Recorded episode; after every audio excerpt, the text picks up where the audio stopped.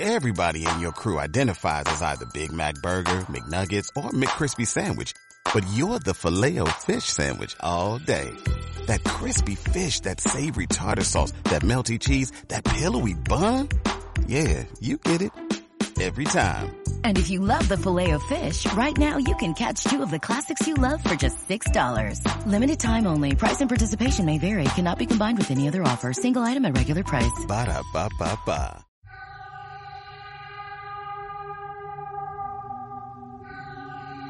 El próximo domingo 24 de septiembre comienza la tercera temporada de Cantabria Oculta, aquí en Arco FM. Más misterios, tradiciones y leyendas de nuestra tierra. Sapere Aude.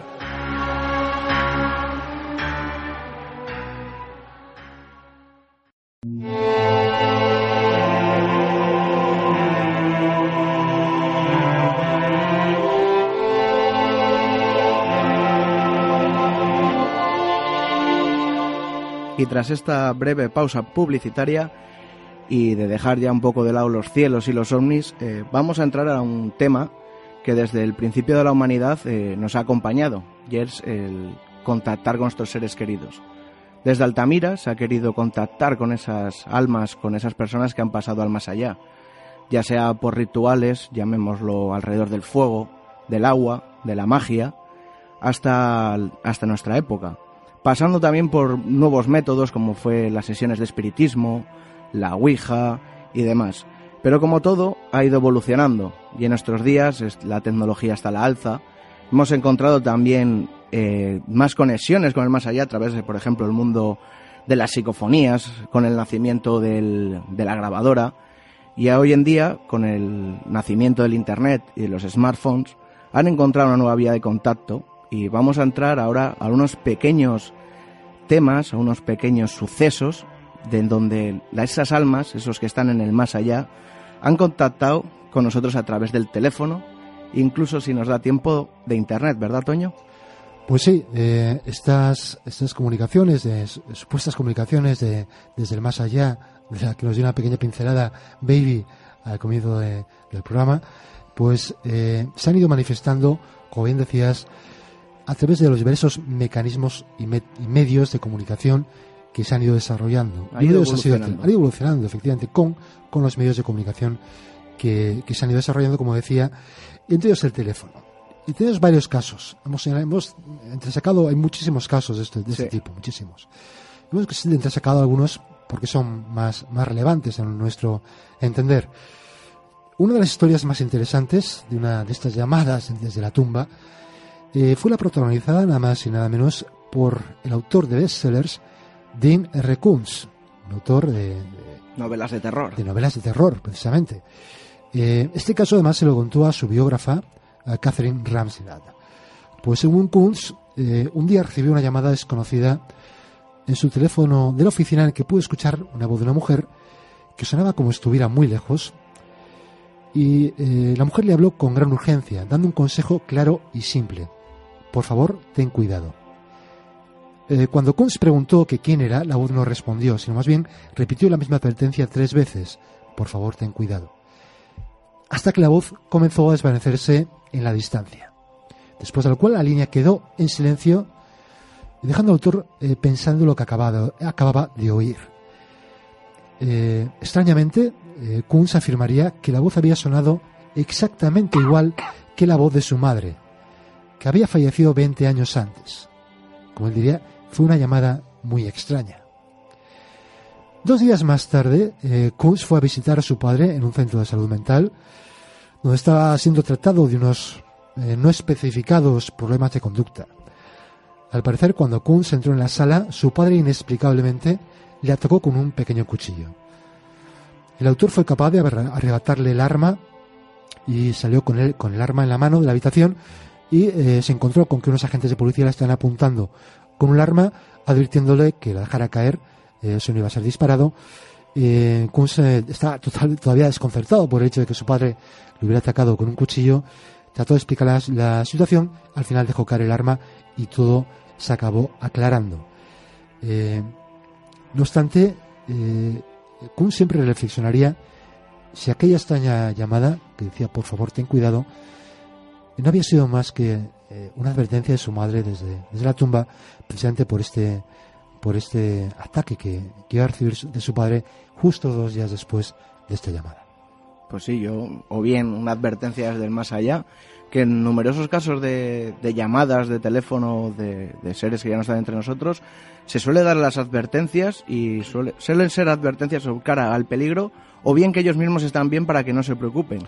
Pocas llamadas amenazadoras hemos encontrado, sí que algún suceso un poco extraño. Sí, generalmente estas llamadas suelen ser para tranquilizar, para dar consuelo sí. a, a, las personas que han perdido un ser querido, eh, este tipo de, de, cosas, o esto advertencias de supuestos futuros peligros o cosas que pueden llegar a pasar. Eh, pero es que además no, son, no es el único autor, hay más autores como, como bien decías, Baby. De... Sí, a mí, bueno, al margen de lo que es eh, los casos de, de este tipo de, de, advertencias, llamadas y tal, que no vamos a cuestionar si son reales o no, porque habrá de todo, me llama la atención de que hay muchos escritores vinculados al misterio, al terror y a estas cosas que le, les pasan este tipo de cosas. Entonces, yo no quiero ser mal pensado, pero pienso que estas cosas venden y estas cosas crean una legión de seguidores y tú te rodeas de un hálito de misterio, que no sé si es el, el caso de este señor, pero el de muchos otros ha sido así. Entonces, dentro de este gremio de escritores, pues habrá gente más honesta o gente que, aunque cuente estas cosas, que no sé si es el caso, que no sean reales, están en su derecho de hacerlo, porque forma parte del rollo comercial de, de las editoriales, ¿no? Mm.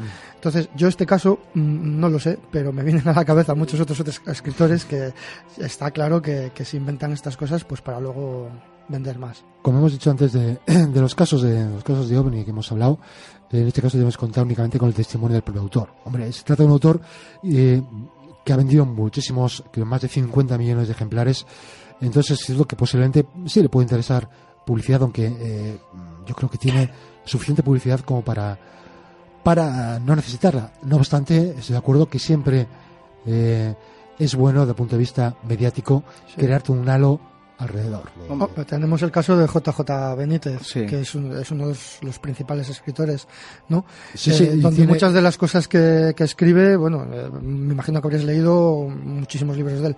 Eh, siempre te deja con la cosa, ¿no? Bueno, este le está echando jeta, está haciendo bien, o sea, es un crack, es, es un, para mí es un máquina.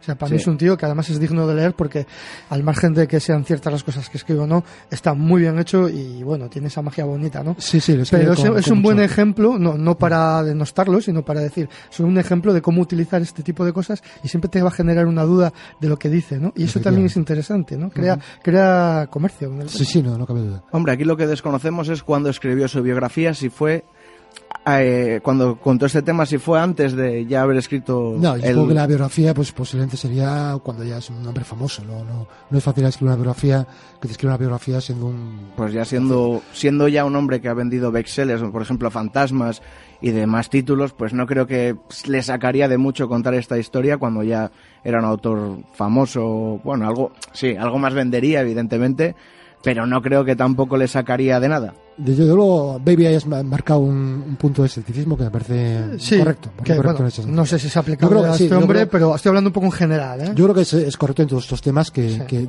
que, que, difícilmente se encuentran pruebas. Hombre, Una de las, sí. a mí me gusta darles un voto de confianza porque siempre nosotros, yo me pongo en su situación, porque Antonio, tú, Baby y yo podríamos vender aquí lo que quisiéramos en este micrófono. O sea, podríamos ir decir que vamos a una casa y que hemos encontrado muchísimo con Javi, que hoy por desgracia no está con nosotros, que es un técnico de sonido maravilloso, podría generar unos juegos de sonido que por la radio podríamos vender lo que quisiéramos. Uh -huh. Podríamos tener una comunicación perfecta con un ser o lo, solamente decir, pusimos una grabadora y encontramos esto. Entonces yo tengo que creer que esta gente no lo hace por vender. Más Hombre, que nada porque no me parece ético. Eh, yo creo que aquí en este programa hay mucha honestidad, en estos programas. Yo os veo, sé cómo trabajáis, pero sé, porque me consta, que en otros programas, incluso conocidos y famosos, no tienen esa honestidad. Hombre. Pienso.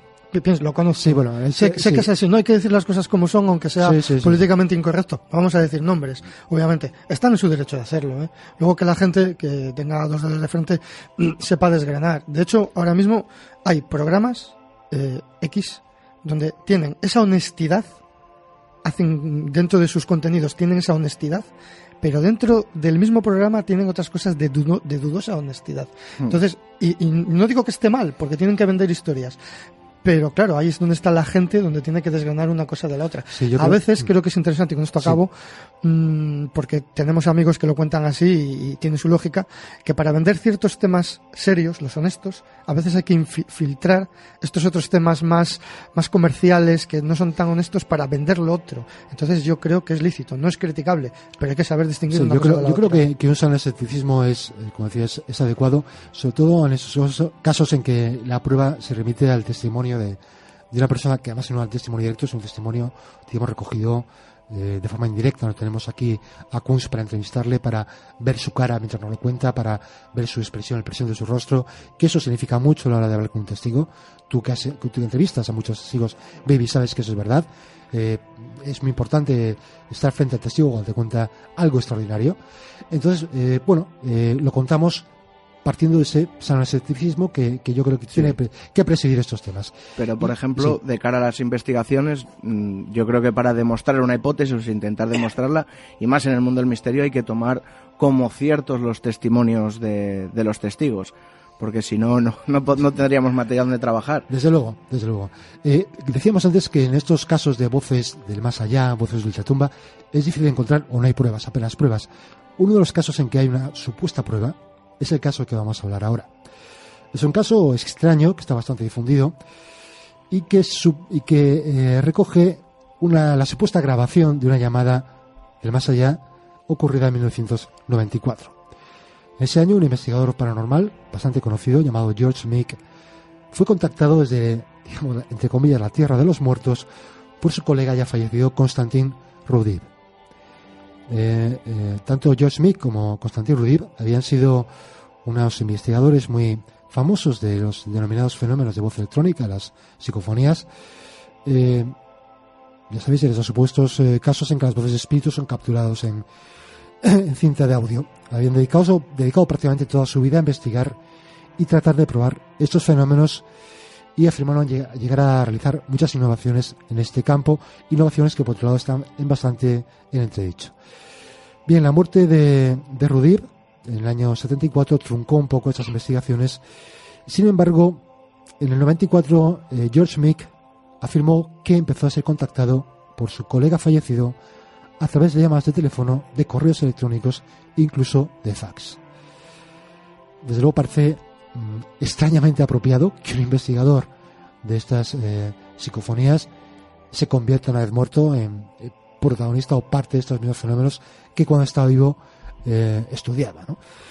Bien, tenemos la grabación de, de esta, de esta supuesto, de esta supuesta llamada desde, desde el más allá y lo que vamos a hacer es primero proceder a traducir esta llamada para que los oyentes sepan lo que se dice y posteriormente emitiremos el, sonido. Se llama, el sonido. Eh, bien, la llamada, como decíamos, son una conversación entre George Mick, que es el, investigador vivo, y, y Rodib, que es el supuestamente muerto. Bien, dice George Mick, buenos días, soy George Mick. Dice la voz de Rudib, soy Constantin Rudib.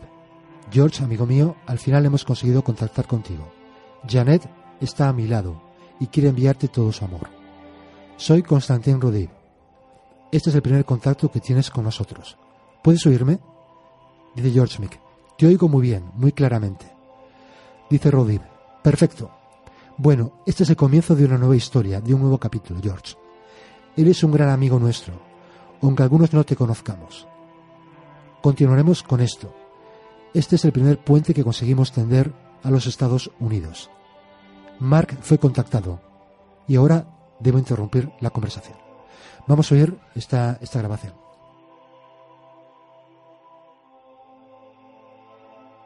Morning, this is George Meek. This is Constantin Raudiver. George, my friend, at last we succeeded in contacting you. Jeanette is beside me, and she give you all allowed.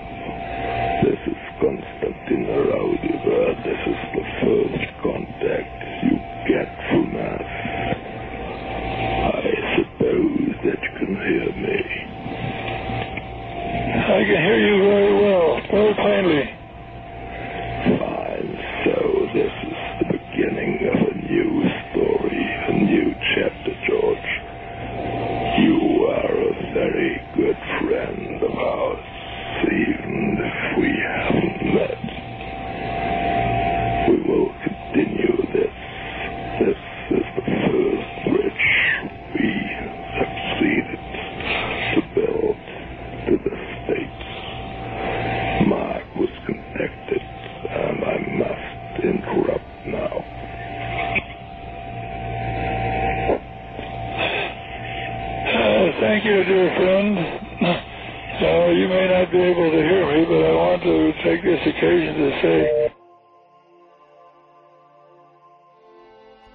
Bien, pues hasta aquí la, la conversación. Eh, el sonido no es demasiado bueno. No. Esperemos que con la traducción que hemos que hemos hecho, pues haya se haya podido captar el sentido de toda la conversación. Eh, lógicamente esta grabación, eh, como, como hemos hablado anteriormente, pues tenemos que confiar o creer en el testimonio de George Mick que dice haber grabado esta conversación con su con su compañero fallecido Constantin Rudin. Hay que decir que eh, existen grabaciones de la voz de Constantin Rudin cuando estaba vivo, no tiene nada que ver con esta voz de una vez muerto. Eh, la explicación que se dan los partidarios de la existencia, efectivamente, de- o la realidad de estas comunicaciones más allá de, más allá de la muerte, es que realmente no son la voz propia del fallecido, dado que no tiene ni órganos eh, eh, fonatorios para emitirla, sino que es una modulación de diversas ondas que eh, dan lugar a esta especie de voz un poco metálica o casi robotizada.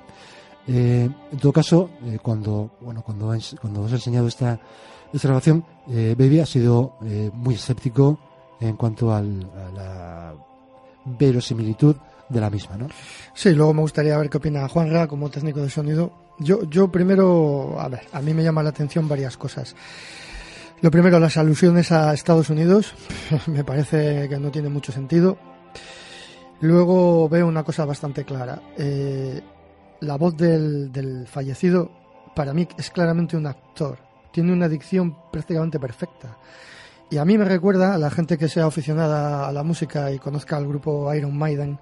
En algunos de sus temas hay voces que tienen es- es- este tipo de introducciones en sus temas con voces muy similares, con una con esa coletilla que tiene casi al final de cada de cada palabra el supuesto fallecido, muy muy muy similar. Por eso quería saber la opinión de- del técnico, ¿no? Eh, yo creo que esto es un clarísimo fraude, es un clarísimo fraude que, que tiene montado el tío este, que quedó, no lo sé.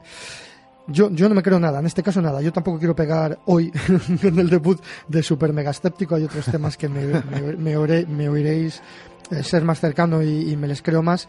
En este caso, oyendo la grabación y viendo lo que dicen, ni, se parece ni de coña a una parafonía, ni, ni, ni- el tema me parece lógico. y ya digo que el muerto me recuerda muchísimo a un actor. Por la dicción, por todo. O sea, que se fijen bien los oyentes cuando lo escuchen, que lo vuelvan a pasar, a ver qué opinan. Yo voy a. Tengo un punto de inflexión aquí porque estoy entre el sí y el no. Porque he encontrado dos puntos a favor de, de que puede ser verosímil. Ya que, por ejemplo, siendo un investigador de, de este ámbito del misterio, creo que no sería tanta locura que, por ejemplo, si falleciera cualquiera de esta mesa, intentase contactar con cualquiera del equipo a través, para simplemente para demostrar ese, ese fenómeno.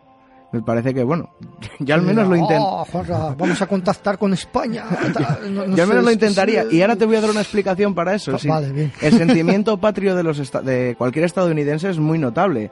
Cualquiera de allí, por ejemplo, el Partido Republicano, que lograse contactar con un vivo, diría el primer contacto con Estados Unidos. Lo han hecho en cualquier investigación. Soy el primer americano, soy el primer estadounidense. No veo tan complicado que si un estadounidense consiguiera hacer esto, dijera que es estadounidense y que es el primer contacto con Estados No, Unidos. de hecho, no dice que es estadounidense porque él era de origen letón. Era de, de- de origen letón, de Letonia. Eh, únicamente dice que contacta con Estados Unidos. Pero Contacta con Estados Unidos. Eh, a, mí lo- a mí eso no es lo que más me extraña de toda la conversación. No es lo que más me extraña. A mí me extraña en general todo. Es decir, que pueda alguien utilizar un teléfono para llamar supuestamente desde más allá. Soy absolutamente escéptico con todos estos casos sin negar la remota posibilidad de que existan. Eh, yo creo, a ver, eh, el hecho de que hoy en día, perdón, hoy en día incluso hace, hace años, en el año 94 ya se podía reproducir eh, este tipo de, mensajes con cualquier equipo de sonido perfectamente. Sí. Ya lo he dicho que, que hay grabaciones de grupos de música que tienen sonidos similares. Es decir, eh, una vez más, tenemos que acudir al testimonio de este investigador. Investigador que, por otro lado, como he dicho antes, eh, algunas de, su- de sus investigaciones, de sus innovaciones, eh, por ejemplo, es creador de un, de un famoso, entre comillas, método o instrumento de comunicación con supuestamente espíritus que es el llamado Spiritcom, que es un instrumento, un instrumento eh, con diversos circuitos electrónicos. Eh, es, un, eh, es una persona bastante que tuvo su fama, pero hoy está bastante en entredicho en Mm. cuanto a la realidad de lo que, de lo que llega a experimentar. Eh, es también siento una cosa, eh, muchos de los, de los fenómenos de, de voz, de voz electrónica, que se producen bien a través de grabaciones o por llamadas de teléfono, tiene, o de incluso hay llamadas de teléfono también de extraterrestres. Hay Sí. casos de esos, ¿no? Tiene este tono casi robótico o de casi de como de, de- de artificial. Claro, porque estamos en, en el supuesto de, por ejemplo, igual que en el mundo de las psicofonías, es que ese supuesto fenómeno no habla, sino que manipula la energía. Entonces es imposible que consiga una tonalidad, sino que está en, movi- en movimiento de impulsos eléctricos.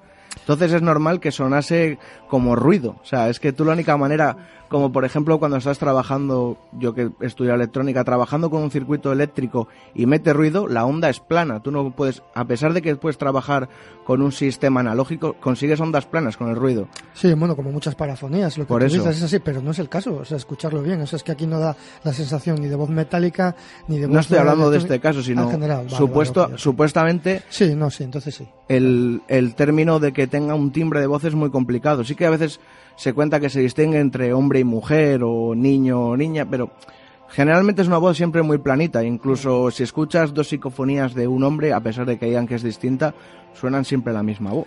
Ya, ya digo, desde luego la, la voz esta no tiene nada que ver con la voz original de, de este No. personaje, de este supuestamente, de este personaje fallecido, su voz de vivo no tiene nada que ver.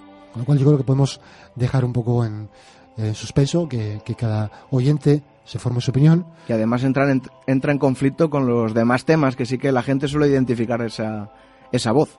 Sí, efectivamente. Eh, normalmente se suele eh, identificar a la persona incluso aunque no diga quién es. Sí, por, por Porque- el timbre. Por el timbre de voz, por la forma de hablar, con lo cual es un poco un caso un poco extraño.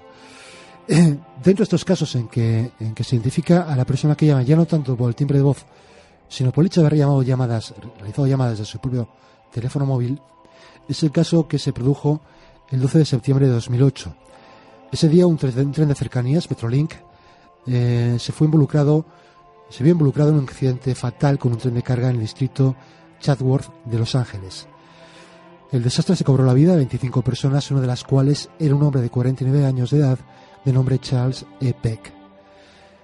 En las primeras horas después del trágico desastre, un total de 35 llamadas fueron realizadas del teléfono de Peck a varios amigos y familiares, incluyendo su novia, su hermana, su hijo, incluso su madrastra. Todos informaron que al descolgar el teléfono únicamente se escuchaba la estática y también dijeron que las llamadas de vuelta simplemente accedieron, con las llamadas de vuelta simplemente conseguían acceder al buzón del hombre, de voz del hombre. Eh, la señal de teléfono móvil que estaba encendido de PEC llevó a los, a los eh, equipos de rescate al descubrimiento de su cuerpo y se determinó que había muerto instantáneamente en el impacto. Es decir, que eh, las llamadas que se realizaron en las horas posteriores al accidente no pudieron ser realizadas por él, porque había muerto instantáneamente en el impacto. Como digo, estas llamadas se produjeron durante 11 horas después de producirse el accidente, justamente hasta una hora antes de que se encontrara su cuerpo, cuando de, repente se detuvo. Eh, curiosamente, aunque la, aunque la señal se había llevado, que había, había llevado los rescatadores hasta el cuerpo de, este, este, este señor, de- del señor Peck, eh, no está claro si fue el móvil de Peck el que hizo las llamadas porque nunca se recuperó, es decir, sabe que era el número de teléfono, pero nunca se pudo recuperar el teléfono. Eh, hay, digamos, un tipo de teoría de la conspiración eh, que dicen que el teléfono nunca se encontró, que estaba como si hubiera desaparecido misteriosamente. El hecho es que las autoridades simplemente no hicieron ninguna mención al asunto, igual se recuperó, pero eh, para las autoridades, las autoridades no hicieron, no, pensaron que fuera algo relevante para, para la investigación. En todo caso, se han dado explicaciones perdón, racionales para este hecho. Es decir, que eh, el teléfono de forma automática o de forma eh, por movimientos, de, de, de gentes y animales, incluso que estuvieran en el lugar del impacto, hubiera eh, realizado estas llamadas. Claro, los más partidarios de estas teorías de la posibilidad de unas llamadas del más allá es por qué no fueron llamadas a, digamos, a otras personas al azar, sino Sí. únicamente a personas cercanas. Es decir, ¿por qué al hermano? ¿Por qué al hijo? Hombre, desconocemos que tuviera en su listín de teléfono de- en la memoria, pero me, me resulta muy complicado que se realicen tantas llamadas al azar.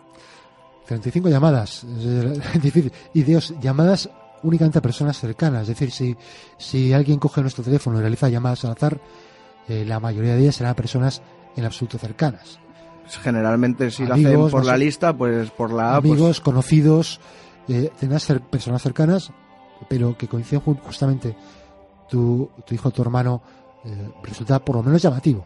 Llama- llamativo. Hombre, no hay mapaches tan listos para hacer esas cosas. O sea, obviamente en este caso, si es cierto esto que cuentan, no, obviamente es muy extraño. A mí me recuerda un poco, y ya para cerrar el debate, eh, de una manera inversa, no sé si os acordáis de cuando desapareció el avión de Malasia, que contaban que los familiares estaban llamando a los pasajeros y que durante un día y medio estuvo, me parece que era un día y medio, está hablando de memoria, los móviles daban tono, por eso los investigadores estuvieron barajando la, la opción del secuestro. Sí, sí, el secuestro que hubiera sido llevado a mandado a aterrizar en un sitio distinto del, del de origen. Mm. Eh, es un tema que también tenemos que hablar, de estas desapariciones de aviones, de ese caso y de otros. Y en todo caso, estas, estas llamadas, esta última, este último caso, presenta características comunes en muchos otros. Es decir, el hecho de que quizás no se oiga la voz, pero se se reciba el número de origen, llamadas varias únicamente a, como digo, a personas muy cercanas. Es una característica, digamos, un poco llamativa y que hace que la casualidad eh, sea igual sustitu- sustituida por la causalidad.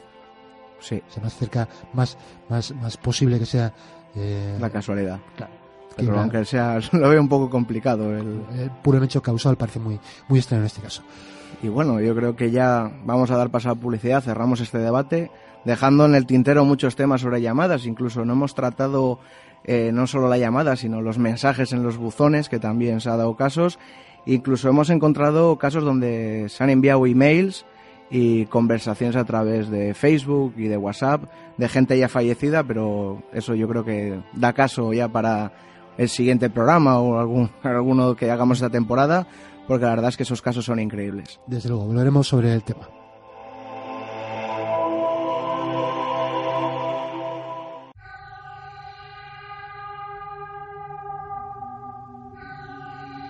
El próximo domingo 24 de septiembre comienza la tercera temporada de Cantabria Oculta, aquí en Arco FM. Más misterios, tradiciones y leyendas de nuestra tierra. Sapere Aude.